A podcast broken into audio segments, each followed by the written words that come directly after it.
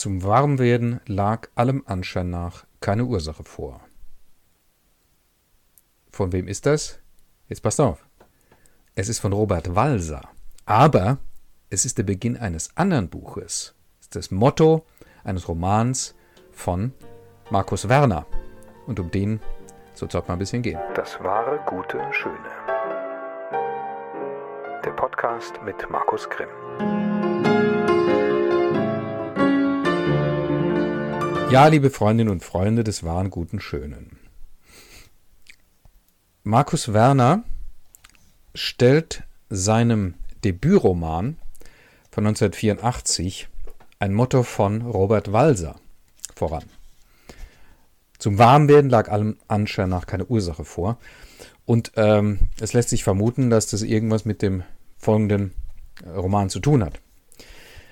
Äh, wir wollen uns ein paar Sachen von Robert, äh, Quatsch, von Robert Werner, ja, von Markus Werner, Robert Werner und Markus Walser, nein, Markus Werner, Markus mit K, mal anschauen. Falls ihr Markus Werner nicht kennen solltet, lest ihn. Unbedingt, ja. Äh, Markus Werner ist ja natürlich äh, in Insiderkreisen und äh, Literatenkreisen und so ist er kein Geheimtipp. Für mich war er aber einer bis vor wenigen Jahren, bis mir mein Bruder sagte, kennst du den eigentlich? Und äh, ne, Markus Werner? Ne, nie von gehört. Was äh, wirklich natürlich ein Schade ist. Ähm, Markus Werner weilt nicht mehr unter uns Lebenden, was wirklich sehr bedauerlich ist. Aber ja, gut. Vielleicht ähm, hatte er ja Gründe, ähm, ja, äh, die Räume zu wechseln, gewissermaßen. Geboren ist Markus Werner 1944 und gestorben 2016, vor seinem 72. Geburtstag, also 71 Jahre alt geworden, war aber die letzten zehn Jahre seines Lebens ähm, sehr krank und konnte gar nicht mehr schreiben. Jetzt ist äh, Markus Werner natürlich als ähm, ja, Autoren, äh, Autorenpersönlichkeit äh, äußerst interessant und auch irgendwie sehr eigenwillig. Äh, der Mann ist Schweizer. Das mal zunächst mal vorangeschickt, ja. Äh, Schweizer und äh, Schweizer Autoren gibt es ja eine ganze Menge, die auch irgendwie, ja, die was Schweizerisches haben, man kann es fast gar nicht anders sagen irgendwas Eigenes und so weiter. Allem, als erstes fällt einem wahrscheinlich dann Max Frisch ein oder Dürrenmatt oder sowas, aber es gibt natürlich auch Thomas Hürlimann und Urs Wittmer. Aber gerade Max Frisch ist natürlich ein Signalwort für Markus Werner. Über den hat er nämlich promoviert. Ähm, studiert hat Markus Werner Germanistik, Philosophie und Psychologie in Zürich. Und äh, er sagt dann später mal von sich selber, dass Max Frisch für sein Schreiben irgendwie eine besondere Inspirationsquelle war. Ähm, ich habe mich dann beim Lesen ähm, auch mal gefragt, also beim Lesen von Markus Werner Roman, kann ich den wiederfinden, diesen Einfluss? Ich bin mir gar nicht sicher. Also wenn der Einfluss da ist, das wird wohl so sein, wenn er das sagt, dann ist er aber gut äh, verstoffwechselt gewissermaßen, metamorphosiert, dann ist er nach innen gewissermaßen gewandert und äh, ähm, von daher ist was ganz Eigenes, eine ganz eigene Autorschaft bei Markus Werner entstanden. Also, ja. Ähm, war Lehrer, lange Jahre, äh, Hauptlehrer und da war er Lehrbeauftragter an irgendeiner Kantonsschule in Schaffhausen, wo er dann auch gelebt hat, ähm, später gelebt hat. Später ist er nochmal umgezogen und war ab 1990 freier Autor, hat also gewissermaßen dann von seinem Schreiben gelebt. Und das ist deswegen so interessant bemerkenswert, weil der gute Mann im Laufe seines ja gar nicht ultra langen Lebens, und vor allen Dingen hat er relativ spät angefangen, ja. Ich habe ja vorhin gesagt, der Debütroman, und zwar, der ist von 1984, heißt Zündels Abgang. Das ist auch als Einstieg in die Lektüre von äh, Markus Werner super geeignet. Ähm, äh, äh, da war er schon 40, ja. Oder im 40. Jahr oder sowas, ja. Ist jetzt für einen Autor nicht unbedingt super früh und hat nun also in der in den restlichen, ja, wie soll man sagen, im Grunde innerhalb von 20 Jahren, der letzte Roman ist dann 2004 eben äh, erschienen. Im Ra äh, Zeitraum von diesen 20 Jahren hat er sieben Romane geschrieben. Punkt. Mehr nicht. Sieben Romane geschrieben. Und diese Romane sind allesamt, ich habe sie auch tatsächlich alle gelesen, sind allesamt irgendwie eher so schmal. Vielleicht seht ihr das hier, ne? Also was haben wir hier? 150 Seiten, kalte Schulter, 150, 160 Seiten, so alle so in diesem Format, ja. Das sind alles keine Riesentrümmer. Muss ja nicht, ja. Also einfach, um mal so ein bisschen ähm, Geschmack zu kriegen für die, ja, wie soll ich sagen, es sagt ja was aus auch über einen, ja, einen Menschen, hätte ich jetzt beinahe gesagt, Menschen auch, aber auch über einen Autor, ähm, wie, ja, was für Formate seine Bücher haben, ja. Es, es, sagt irgendwas Bestimmtes aus über einen Autor, wenn seine Romane 500 oder 800 oder so Seitenopera sind allesamt, ja. Und das kürzeste unter seinem, in seinem Övre, in dem Övre eines Autors, sind dann, ist dann irgendeine Geschichte mit 300 Seiten oder sowas, ja. Das sagt ja auch was aus über einen Autor und auch wie viel er schreibt und so weiter. Aus der schieren Menge, die ein Autor im Laufe seines Lebens, seines Autorenlebens produziert, an Text, ja, das muss ja alles in irgendeiner Zeit erledigt werden, kann man im Grunde dann auch Rückschlüsse darauf ziehen, äh, wie viel Zeit er mit dem Schreiben verbracht hat. Und da gibt es eben äh, welche, die sind halt wirklich, ja, in einem guten Sinne so Besessene des Schreibens. Die Leb Schreiben ist eine ihrer primären Lebensäußerungen, ja. Und deswegen schreiben die im Grunde von früh bis spät, stehen morgens auf, setzen sich hin und arbeiten dann durch. Manche ja auch mit einem sehr getakteten und rhythmischen Tagesablauf, einen sehr disziplinierten, von Thomas Mann wissen wir zum Beispiel, dass er äußerst diszipliniert gearbeitet hat, dann aufgestanden, dann hingesetzt, dann gab es eine kleine Pause, dann gab es dann immer pünktlich Mittagessen und so weiter, ja. So. Der andere, die setzen sich halt morgens um 10 in und hin und hören abends um 11 dann irgendwie auf. Oder so. Oder vielleicht noch länger mit einer kurzen Pause, wie Franz Werfel zum Beispiel. Äh, der auch viel geschrieben hat. Ja. Und bei, auch gerade bei Franz Werfel, weil ich das schon mal letztes Mal ange äh, an, habe anklingen lassen, dass ich mich mit dem gerade sehr beschäftige. Und ich muss unbedingt ich, eine Podcast-Folge dazu machen, aber ich bin noch nicht so weit. Ich muss da noch mehr ja, Material einsaugen oder so, ja. Ähm, der hat ja auch unglaublich viel produziert, ne? Der hat, für den war Schreiben eine Lebensäußerung. Also ganz offensichtlich. Für Markus Werner würde ich mal jetzt zu verkürzt sagen, nicht. Ja. Er war lange Jahre Lehrer. Er hat wenig geschrieben. In 20 Jahren hat er, ja, wie soll ich sagen, ne? so 800, 900.000 Seiten irgendwie produziert. Jetzt mal rein nur von der Textmenge her. Ne? Also wirklich ist natürlich ein bisschen, so nur so ein quantitativer Blick ist natürlich viel zu kurz. Aber einfach, um mal so ein bisschen ein Gefühl zu kriegen. Ähm, und um euch das Lesen auch schmackhaft zu machen, weil so im Grunde genommen kann man diese sieben Sachen innerhalb einer Woche lesen, jeden Tag eins, ja, so. Dann hat man das komplette Öwe von Markus Werner gelesen. Ähm, das ist natürlich ein Scherz, ja. Ein bisschen mehr Zeit sollte, mich, sollte man sich schon dafür nehmen. Markus Werner sagt doch selber, er sei ein entsetzlich langsamer Schreiber, schreibt oft Tage und Wochen lang nichts und dann einen Satz wieder und dann und so. Ja. So, ja. So ein Schreiber ist es. Ein solches Schreiben ist sehr nahe an, ähm, ja, am Verfassen von Lyrik. Aber Vorsicht natürlich, ne? Auch Franz Werfel, um jetzt wieder den zu bemühen, äh, auch dessen Schreiben ist sehr nah an der Lyrik. Es ist aber was völlig anderes halt. Also das Finden des Wortes. Bei Markus Werner hat man oft das Gefühl, er muss das Wort, den Satz finden. Und das Schöne bei Markus Werner, der wirklich ein ganz stiller, unauffälliger Typ war, der nicht auf Literaturfestivals rumgefallen ist und ganz wenige Interviews gegeben hat. Es gibt tatsächlich eins, habe ich auf YouTube entdeckt, könnt ihr mal gucken. Ähm, nicht lange, wo der da bei sich zu Hause dann im, gefilmt wird und dann ein paar Sätze sagt. Ganz extrem sympathisch wirkender Mensch, sehr zurückhaltend. Da wird er gefragt, wie ist es, wenn man berühmt ist und so. Und dann, ach, naja, nicht so ganz einfach und so irgendwie, ja. ähm, jetzt habe ich den Faden verloren. Ich hatte doch irgendeinen Satz angefangen, oder? oder täusche ich mich jetzt irgendwie? Hm. Markus Werner, stiller, unauffälliger Typ. Lang, ja, äh, langsam geschrieben. Das Finden des Wortes, das war's, ja. Ja, manchmal geht es, dass man tatsächlich so, so rückwärts konstruieren kann, wie man eigentlich jetzt an irgendeinen Punkt gekommen ist. Äh, das Finden eines Wortes. Stiller Mensch, man kann sich vorstellen, der sitzt da und wartet, bis ihm das jetzt einfällt, was da jetzt kommen muss, bis er das findet.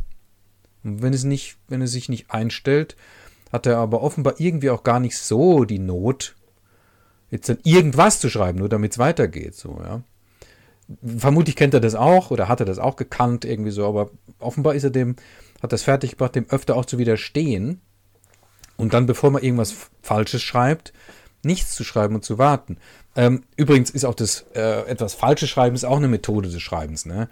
Ähm, die, ja, also um mich jetzt und Markus Werner in einem Atemzug mal zu erwähnen, aber so ein bisschen aus meiner äh, schriftstellerischen Erfahrung zu äh, erzählen. Manchmal ist es tatsächlich richtig einfach. Man weiß schon, das ist jetzt nicht ganz richtig, was ich schreibe, aber einfach weiterzumachen, um in dem Gestus drin zu bleiben. Und ähm, man sieht dann schon, spätestens am nächsten Tag oder wenn man ein paar Tage später nochmal drauf schaut, nee, das ist es nicht. Das, da bin ich jetzt irgendwie falsch abgebogen oder so. Ja. Auch das kennt Markus Werner sicherlich. Aber grundsätzlich wirkt es, was er tut, sehr ähm, bedacht, ja, mit großem Bedacht. Es ist kein spontanes, automatisches Schreiben. Jetzt aber, Vorsicht. Was dabei rauskommt, das klingt ja jetzt alles irgendwie so, ja, so könnte auch so ein bisschen bräsig klingen. Ach Gottchen, was ist denn das für einer? Schreibt da so schön gesetzt seine Sätze und so weiter. Ja, also, nee, nee, das, was dabei rauskommt, ist natürlich was völlig anderes, ja. Das ist es, ja. Man merkt den Dingen ihren Herstellungsprozess, wenn man so will, gar nicht an. Was kann ich jetzt hier für euch tun, Freunde und Freundinnen? Ähm, ich kann euch mal ein paar Sachen vorlesen aus Markus Werner, falls ihr es noch nicht kennt. Einfach damit ihr vielleicht ein bisschen angestochen werdet und äh, irgendwie Lust bekommt, das selber ähm, selber mal zu lesen. Übrigens, der äh, äh, Debütroman Zündels Abgang von 84, sofort eingeschlagen wie eine Bombe, Preise gekriegt und so weiter. Und überhaupt hat Markus Werner in seinem Autorendasein öfter mal Preise gekriegt. Und sein letzter Roman Am Hang wurde in zig Sprachen übersetzt und wurde dann auch verfilmt. Also das war im Grunde so vom, von der Aufmerksamkeit her und wohl auch finanziell sein größter Erfolg. Ähm, daher auch dann mal so die Interviewfrage, nicht wahr? Wie halten Sie es mit dem Erfolg und so weiter? Ja. Zündels Abgang. Wir lesen mal ein bisschen vom Anfang, oder ich lese mal ein bisschen vom Anfang. Einfach so, um Geschmack zu kriegen. So geht's los. Und das ist die Sprache von Markus Werner. Hört euch das mal an. Schöne Kindheit im Warenhaus abhanden gekommen das einzig Vertraute, untergetaucht in neonhellen Schluchten. Der Kleine, in Tränen aufgelöst und ohne Fassung wimmernd, Mama, Mama! Wie immer viel Helferwille, Ersatzhände, vom Kinde abgeschüttelt, es rennt umher und schreit. Wird irgendwo hinter bunten Kulissen erhört, da kommt sie, die Mama. Das Kind ihr entgegen, mit erhitztem Gesichtlein verweint, doch erlöst. Und sie lässt sich nieder vor ihm, breitet die Arme aus und schlägt zu, links, rechts, links, rechts, und zischt und schmäht. Und Zündel? Zündel, ganz in der Nähe, schaut wie die anderen zu, sieht jetzt, wie das Kind bleich wird und zu würgen beginnt. O blankes Parkett! Doch Mamas Hände haben sich schon zu einer Schale geformt, groß genug, den violetten Brei zu fassen. Da steht sie, blickt mutlos umher, die Hand ballend zusammengepresst, und eine gequält schnuppernde Zeugenschaft dreht die Körper ab. Nun springt Zündel vor, bietet seine leere Plastiktragtasche an, in die hinein platscht stockend das Erbrochene. Ein Verräter bin ich, ein Gaffer mit Faust im Sack. Windig. Gehandelt habe ich zwar, stimmt. Ich regte mich, zu spät und falsch. Ein Nothelfer dieser Mama. Getilgt seien die Spuren ihrer Tat, denn sie stinken zum Himmel. Gott, das hätte jeder getan, das mit der Plastiktüte. Ein Reflex. Verdient ein Spontanakt, Luchsaugen, du galanter Assistent? Gewiss immer. Späh doch. Wir schlachten nicht, wir reichen dem Metzger das Handtuch. Nachher. Kein Reflex, solange das Beil geschwungen wird. Spitz die Ohren. Was klickt ein, was schnappt ein? Nichts. Warum? Man könnte sich verletzen. Heilige Einfalt. Eben, dachte Zündel, kehrte sich auf den Bauch, schämte sich, schlief ein.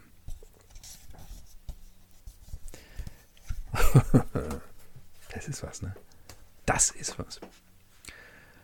Äh, diese äußerste Dichte, diese, hm, diese, man merkt im Grunde, wenn man weiß, wenn man so ein bisschen weiß, man weiß nie, wie ein Autor schreibt, ne? so ein bisschen was so Hintergrund hat, ja, dieses Finden von Wörtern, ja, hat man auch das Gefühl, das ist gefunden.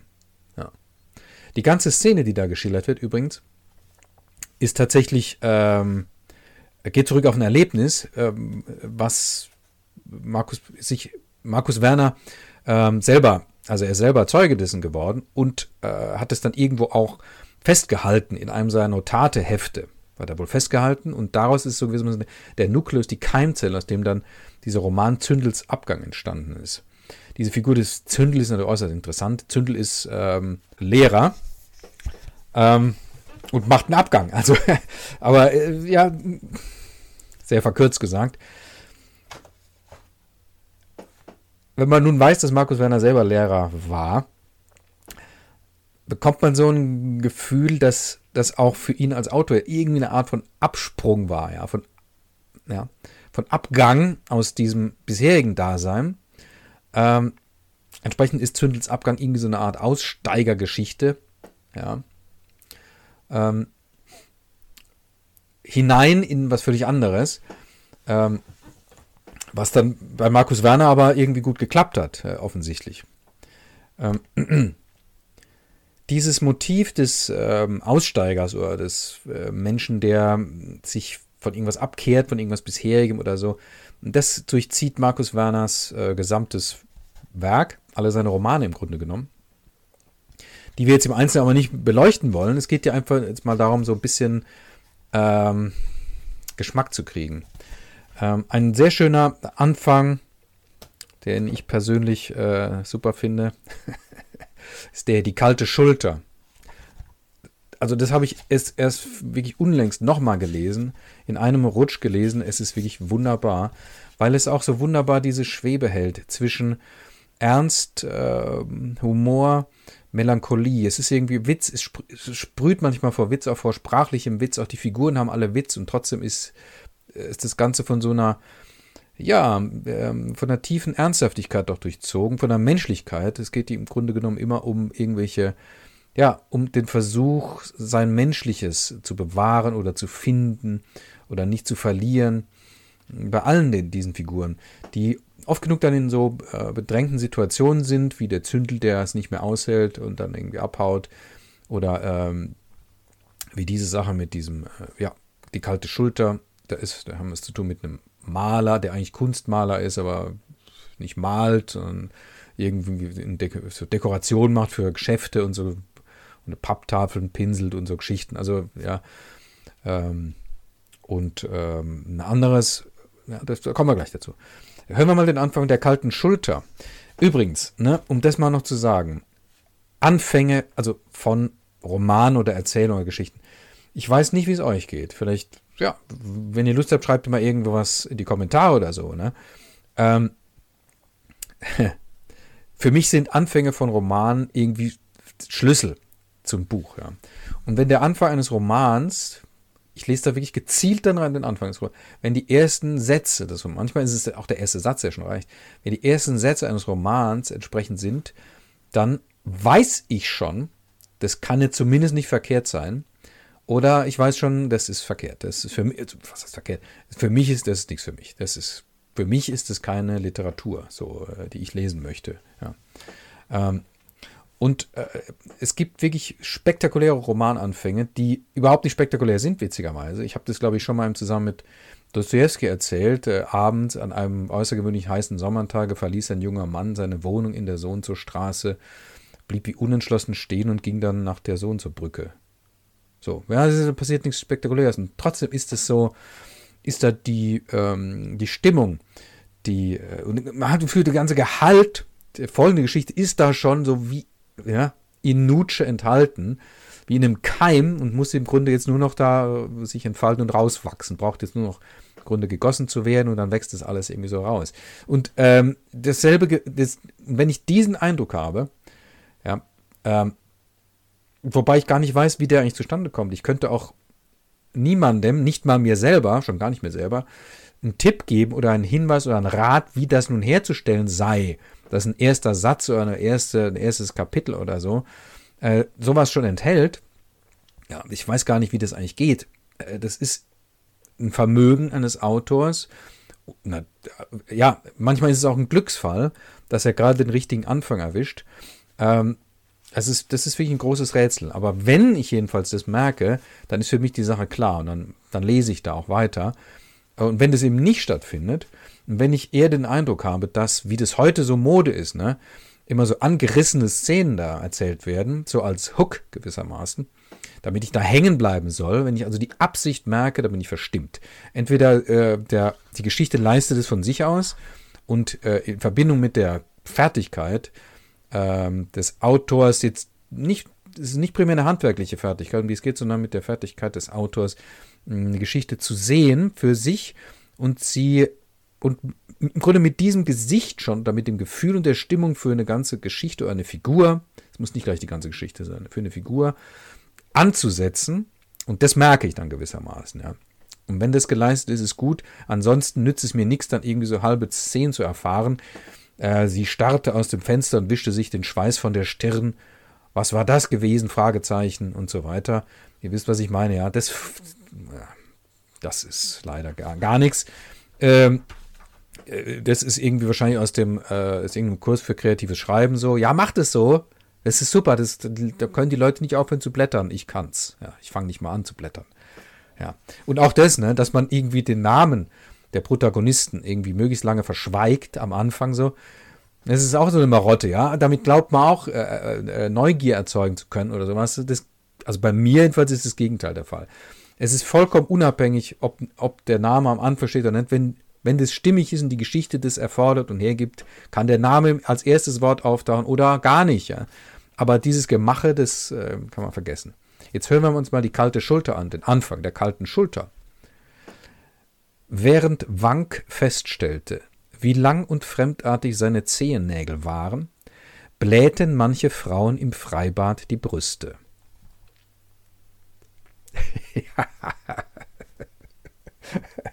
Geht, ich, geht gleich weiter. Nur mal, damit den noch so ein bisschen nachschmeckt. Hm? Der Name übrigens des Protagonisten an zweiter Stelle. Während Wank, so heißt er nämlich Konrad Wank, während Wank feststellte, wie lang und fremdartig seine Zehennägel waren, blähten manche Frauen im Freibad die Brüste. Laut Judith war das nicht möglich, aber wenn es möglich wäre, sagte Wank, so würden sie es tun. Überall schrien Katzen. Abends, kaum hatte Wank Licht gemacht, umkreisten ihn Falter. Wie kann ein Rasen plötzlich das selige Grün junger Reisfelder annehmen? Ich stutze, sagte Wank und schaute auf das Gewölk, das steif im Westhimmel lag. Merkte, wie nah das an Dichtung ist? Später nahm er Judiths Kopf und drehte ihn wie ein Teleskop, bis sie den Mond vor Augen hatte. Sie verstand falsch, sie schmiegte ihr Gesäß an Wank. Da er den Druck nicht erwiderte, setzte sie sich und blätterte weiter in einer Broschüre mit dem Titel Leckeres vom Grill. Der Mond sah zwar aus wie ein Mumienschädel, aber der Grillrausch schlug alle mit Blindheit.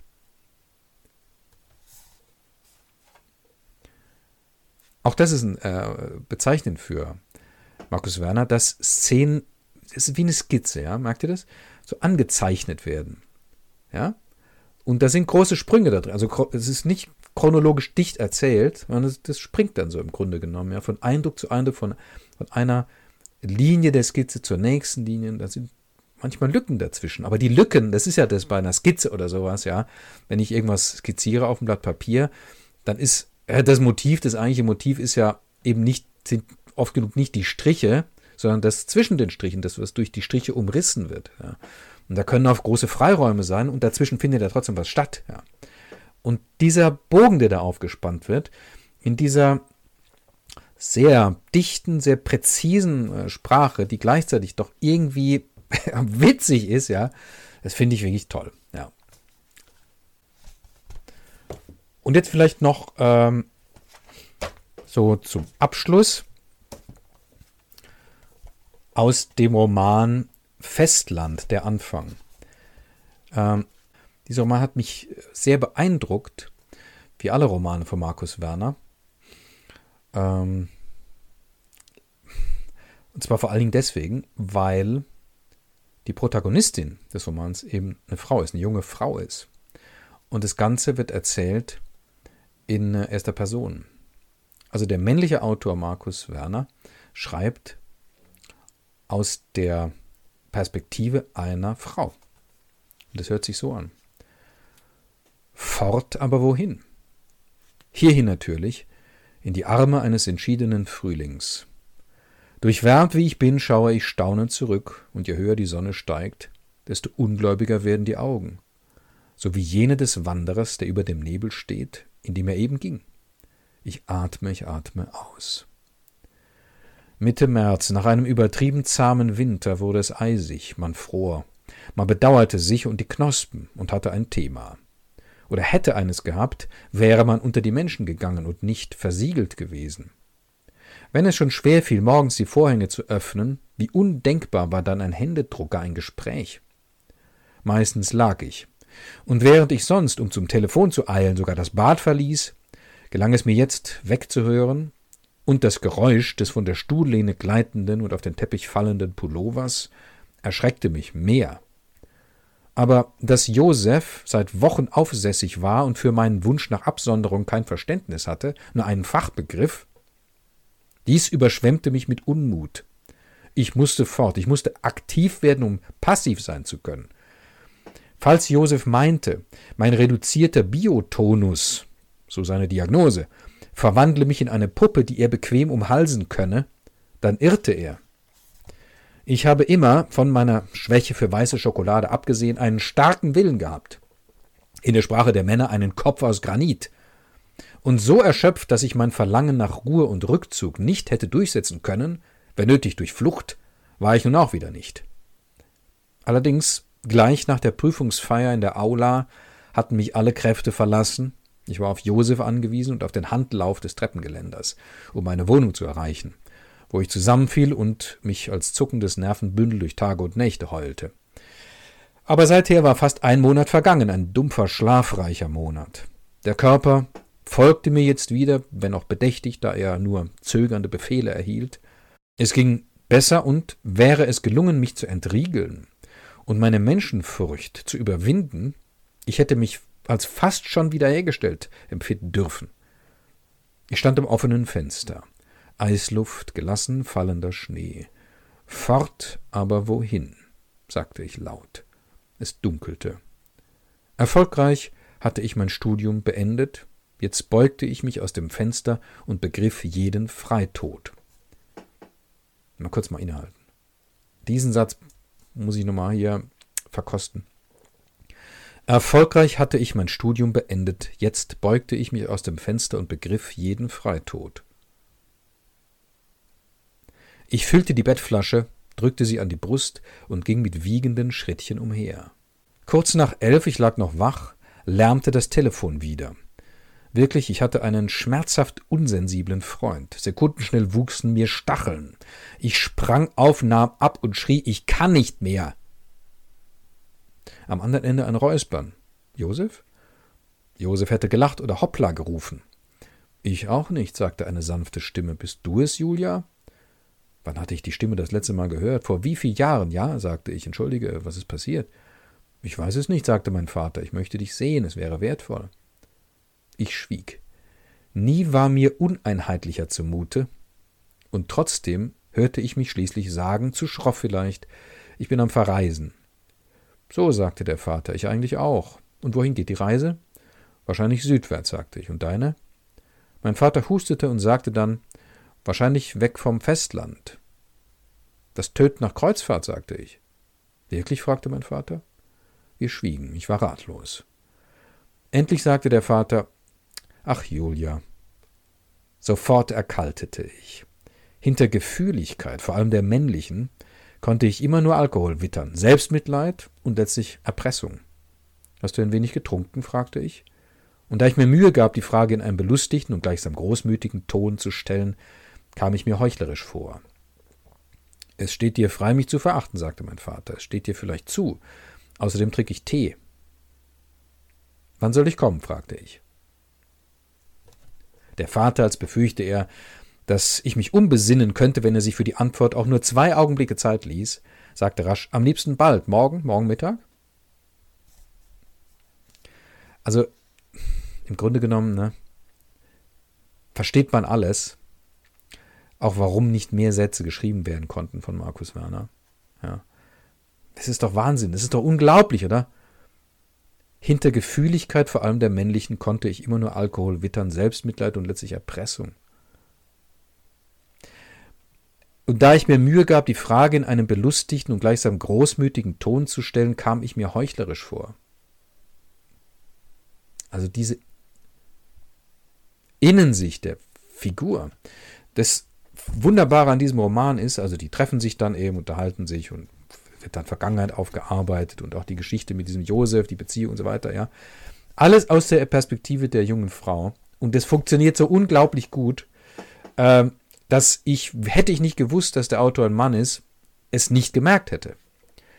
Allein das Unternehmen, das, das zu wagen, ja, aus der Sicht einer Frau als Mann zu schreiben, und zwar sogar noch ein Ich-Roman, ja, also eine Ich-Erzählung, das finde ich irgendwie unglaublich. Und oft, das zeugt für mich von, dem, von der Überzeugung des Autors, dass mh, hm, Literatur wirklich was völlig Eigenes ist, ähm, eigenen Gesetzen gehorcht, ähm, im Grunde einen eigenen Kosmos aufbaut oder einen eigenen Organismus darstellt, so ein Buch, ja, ähm, und der im Grunde aus sich selber heraus, deswegen muss man ja auch finden, ja, aus sich selber heraus entsteht und wächst und im Grunde sich von selber erzählt, mehr oder weniger. Ähm, und der Autor muss dann einfach nur noch, nur noch, ja, im Grunde das finden, was ich ihm da, der muss im Grunde das pflücken oder abnehmen, was sich ihm da nahelegt und offenbart, ja, und muss es ins Wort bringen. Natürlich in sein Wort, ist klar. Deswegen merkt man ja auch immer die Handschrift des Autors Markus Werner, ja. Ähm, wie soll man sagen, den Stil oder, wie so, oder eine bestimmte Art von äh, Blick auf Dinge und Menschen und Situationen und so weiter. Ja. Es ist schon klar. Äh, das ist eher, der Autor ist ja das Medium, durch das, den das hindurchgeht. Ja. Und trotzdem äh, ist die Geschichte, die Figuren, die sind außerhalb und der Autor liest im Grunde das ab, übersetzt es und fertig ist es. Und nur so ist es erklärbar, dass ähm, dass eben Autor auch äh, aus der Perspektive von Frauen schreiben kann. Theaterautoren machen das ja genauso im Übrigen, ne? Äh, ja, die dann auch weibliche Figuren auf der Bühne stehen haben, die, wenn es gut läuft, sich wie Frauen auch verhalten ne? und nicht wie äh, Männer, denen der Autor dann Rock angezogen hat oder sowas, ja.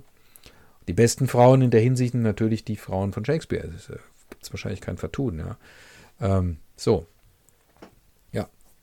Also, äh, was soll man sagen, ja? Äh, Markus Werner hier, schaut es euch an. Ja, es ist nicht so viel. Das kann man lesen. Ja, lest es. Ähm, fangt mit Zündels Abgang an und lest euch chronologisch durch. Zündels Abgang, dann kommt Froschnacht, dann kommt, ich gucke jetzt gerade mal, wie die alle heißen. Die haben auch so schöne Titel im Übrigen. Ne? Da kommt die kalte Schulter, was wir gerade reingehört haben. Da kommt bis bald, bis bald da geht es um Menschen, der einen Herzinfarkt hatte und dann so weiter, ja, und dann irgendwie nochmal sein Leben erzählt. Der Ägypte Festland, was wir gerade noch eben gehört haben, der ägyptische Heinrich und am Hang. Kann man sich fast sogar merken, ja. Markus Werner ist ein Mensch, von dem man sich wünschte, man könnte ihn noch, ja, man könnte mit ihm mal ein paar Worte reden. Man würde ihm gerne sagen, wie klasse man das findet. Gerade in seiner Feinheit und in seiner, ja, darin, dass es nicht spektakulär ist. Das ist auch, dass diese Geschichten, die sind ja alle so wahnsinnig, das sind eben ja keine Helden oder sowas, ja. Das sind irgendwie alles normale Geschöpfe des Alltags, ja, wie man sie so kennt. Da ist nichts Spektakuläres an denen dran, ja. So. Vielleicht äh, kann man sowas auch nur machen, wenn man wirklich so nah am Leben dran ist, ja. Lehrer war eben lange Zeit zum Beispiel, ja. Und sich im Übrigen auch Zeit nimmt im Schreiben ähm, und nicht, äh, es nicht notwendig hat, ähm, mehr Zeit im Schreiben zu verbringen als äh, im wirklichen Leben. Ja? Ähm, von, von äh, Handke gibt es ja irgendwie auch diese Aussage, dass der Schreibtisch so eine Art notwendiges Übel sei und den soll man eigentlich vermeiden. Ja, bis es halt nicht anders geht und irgendwo muss man sich hinsetzen. Aber ansonsten muss man unterwegs sein, muss draußen unterwegs sein, im Leben, in der Natur, unter den Menschen, ja. Und dann, ja, ist halt zwischendrin mal der Schreibtisch unabdingbar. So, und mir scheint, Markus Werner hat es auch so gehandhabt. Und was rausgekommen ist, ist wirklich große Literatur. Also er wird, Markus Werner, es gibt Nachrufe dann, als er gestorben ist natürlich, gab es Nachrufe von ihm, über ihn. Äh, wird in eine Reihe gestellt mit den Großen der Schweizer Literatur, ganz klar, mit Max Frisch und Dürrenmatt, ja. Und Markus Werner, ja. Also ich erzähle euch hier nicht zu viel, ähm, wenn ich euch sage, dass das wirklich große Menschenliteratur ist, ja, die mir jedenfalls ungeheuer zu Herzen gegangen ist. Die Figuren sind mir so ans Herz gewachsen auch, dass es dann auch schade ist, wenn es nach 150 Seiten schon wieder zu Ende ist. Und wenn der Effekt eintritt, ja, dass man gerne weiter wissen möchte, wie geht's denen jetzt den Leuten? Was, was, ja, was erleben und erleiden die jetzt noch, ja? Ähm, Gibt es eine Auflösung oder so? Wobei, ja, die, man darf das nicht jetzt missverstehen. Das endet, das ist keine Depri-Geschichte, ja. Das endet nicht Depri-mäßig oder so. Nein, das ist nicht der Punkt, ja. Ähm, trotzdem, man ist im Grunde dabei. Man hat diese Menschen da begleitet eine Zeit lang, Menschen, die man sehr gut kennt, die man ja auch von innen kennenlernt, ja. Man erfährt ja, wie sie sich fühlen und dass sie sich äh, wenn sie das so und so sagen, dass sie sich dann irgendwie äh, falsch vorkommen oder verkehrt und so weiter. Alles das erkennt man in einem selber wieder. Also das ist so ungeheuer nah am Menschsein dran, ähm, dass nicht nur der Effekt eintritt, dass man gerne weiter leben möchte mit den Figuren und wissen möchte, wie es ihnen ergeht und ihnen äh, alles Gute wünscht, äh, sondern dass man selber auch noch was davon ja, lernt, was soll man da sagen, lernt, ja, irgendwie schon, ne? über Menschsein, auch über die Kraft von Literatur die Kraft von Literatur, ja, Menschen verstehbar zu machen, in einem nicht rationalen Sinn, ja, sondern von Herz zu Herz verstehbar zu machen. Ja. So. Und deswegen muss die Literatur natürlich das Herz an, ansprechen. Im Übrigen ist überhaupt das Herz vermutlich das Organ, mit dem wir überhaupt lesen sollten. Ja. Versteht ihr, was ich meine? Ja. Ja, nicht mit dem Kopf, so, ja.